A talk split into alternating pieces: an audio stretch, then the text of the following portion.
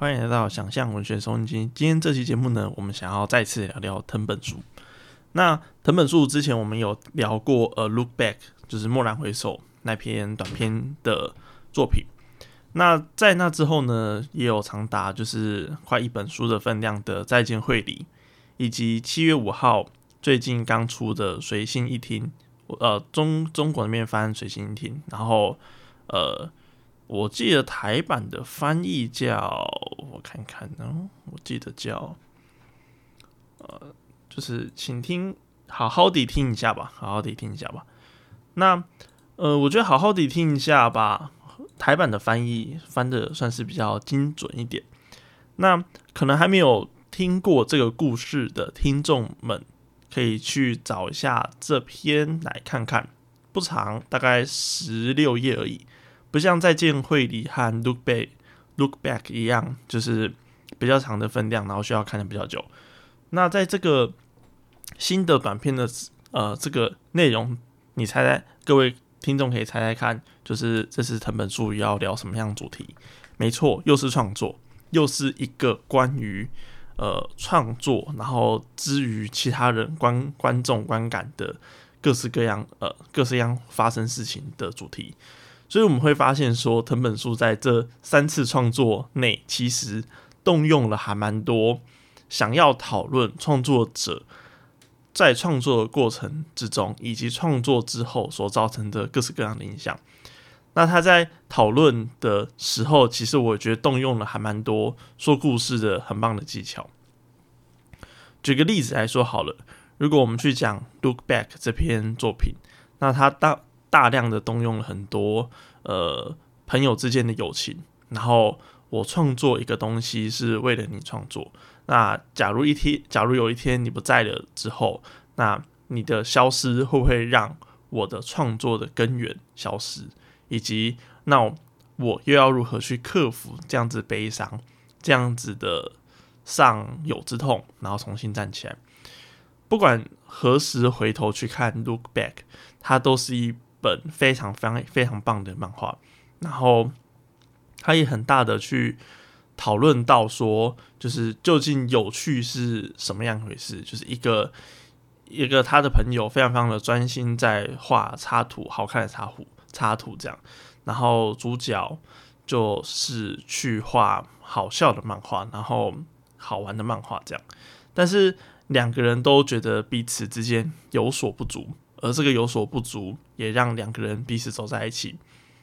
最后，主角在回忆自己，然后他为什么觉得想要继续画漫画？画漫画对他来说，明明就是一件非常吃力不讨好的事情。不论怎么画，然后不论要花多少时间，漫画好像永远都画不完，画好像永远都一直画不好。比起画漫画，其实读漫画还更加有趣。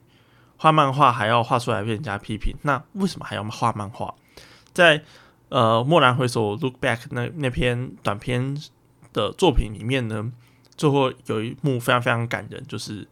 因为就是只要主角画完漫画，而在一旁的人就会满心期待的呃拿起他的漫画，然后拿起他画的好的草稿，一边笑或者一边哭。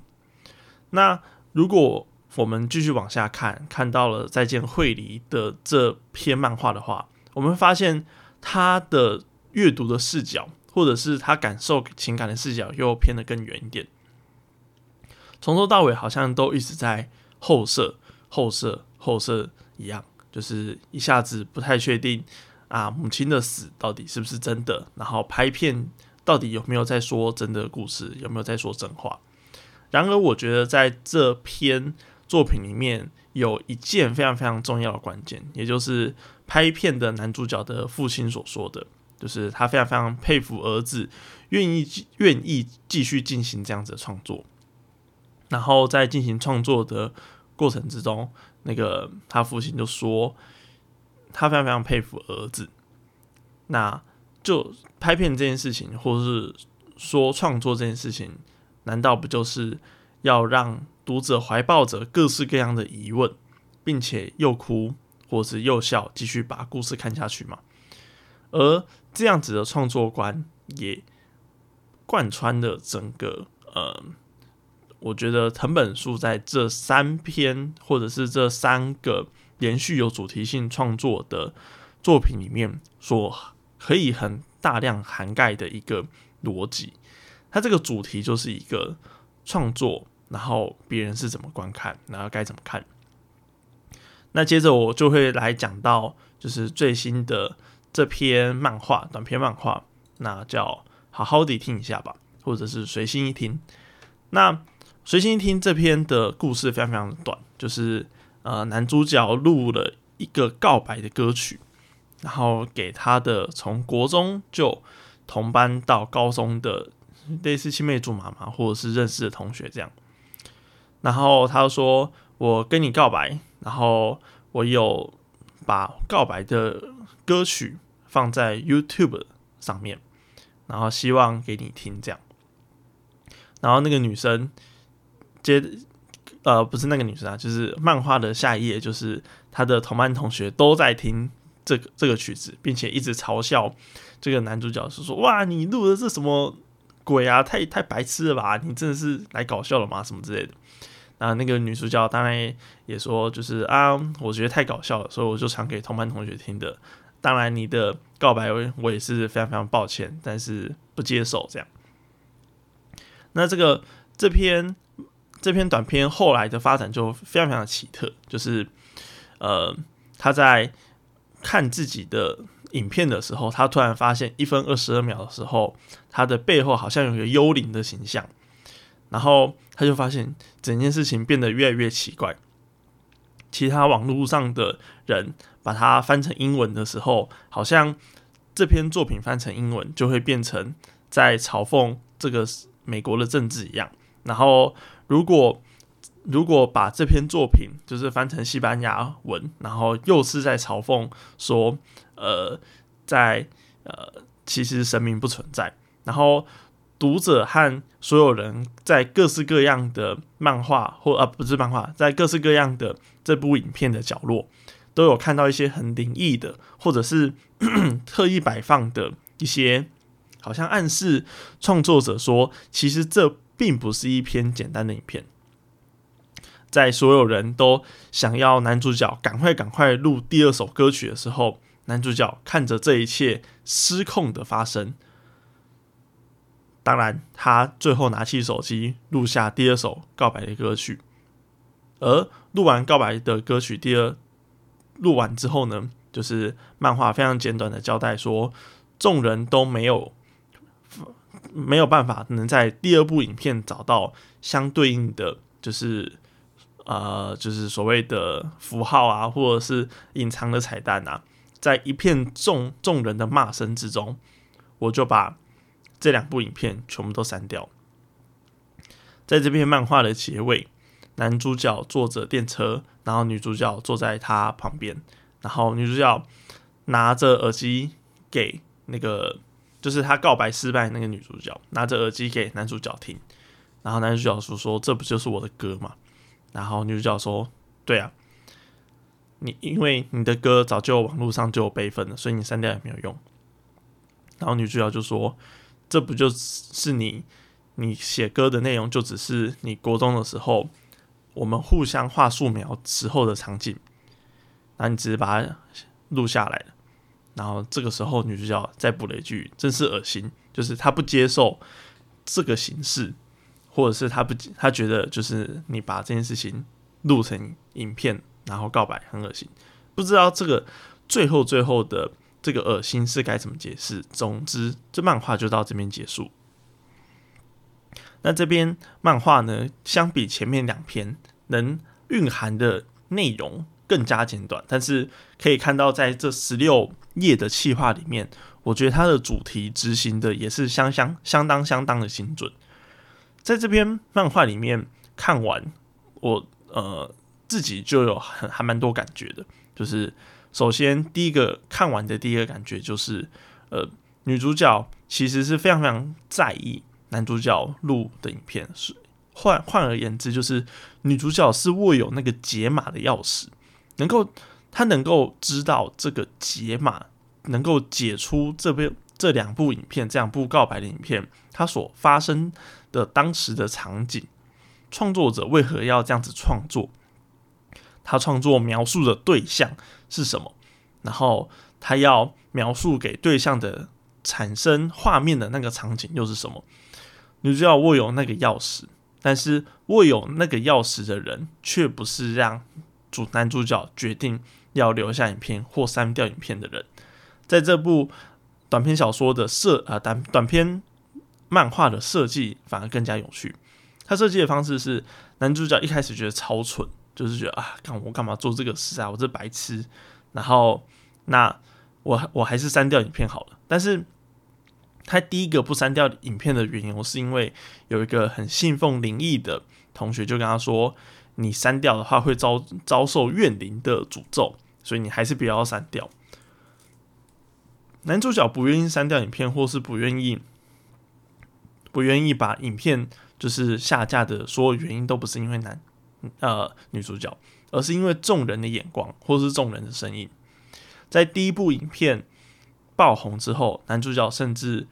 想要录第二部影片，他想要就是成名，然后他想要被所有人看见。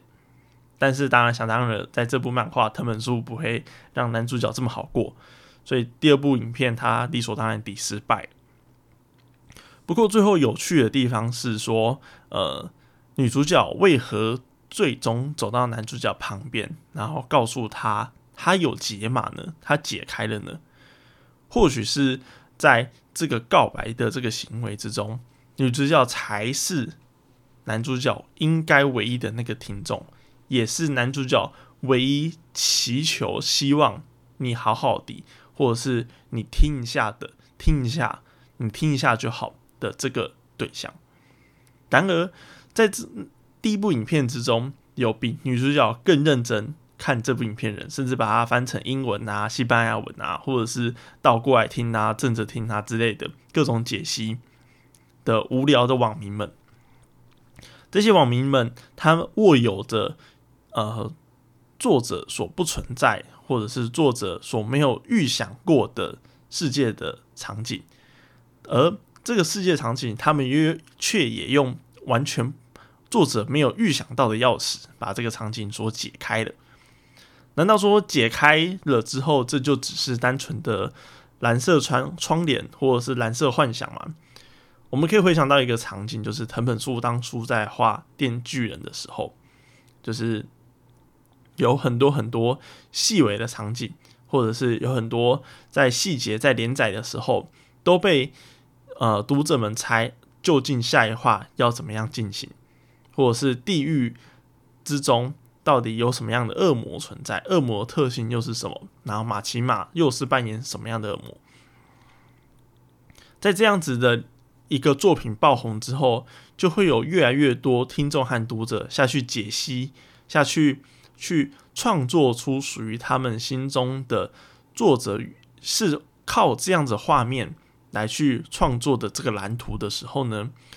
作者本身的蓝图似乎就变得不重要了。当然，这个是非常非常老套、非常非常的老化，也就是呃，我们已经讨论到烂的蓝色窗帘的这件事情。那对于在这这篇作品里面，难道藤本树要重新老化重提，把蓝色窗帘拉出来提吗？我认为没有，因为在蓝色窗帘的这个讨论之中，再见会离其实藤本树就已经还蛮。直接的交代说，他所想要创作的，比起蓝色窗帘的讨论还更加的重要。他所想创作的一切，就是他想创造那个低俗、逼急，但是却富有娱乐、好笑、好哭的那样的作品。而在那样的作品，他想要创作的这个欲望之前。其他的所谓的呃蓝色窗帘解读啊，然后他人怎么看这件事情？我觉得对于藤本树这样子的创作者来说，其实好像不是那么重要。所以回到我们所看到的随心一听的这篇短片来说，我觉得非常非常能感觉到，呃，藤本树还是在企图用创作这篇这个主题，然后继续来创作漫画。但是在创作漫画的过程之中，其实他所动用的资源其实都非常非常千奇百怪。第一个就是画漫画，然后第二个是拍电影，然后第三个是弹吉他，然后其实非常令人期待接下来他到底要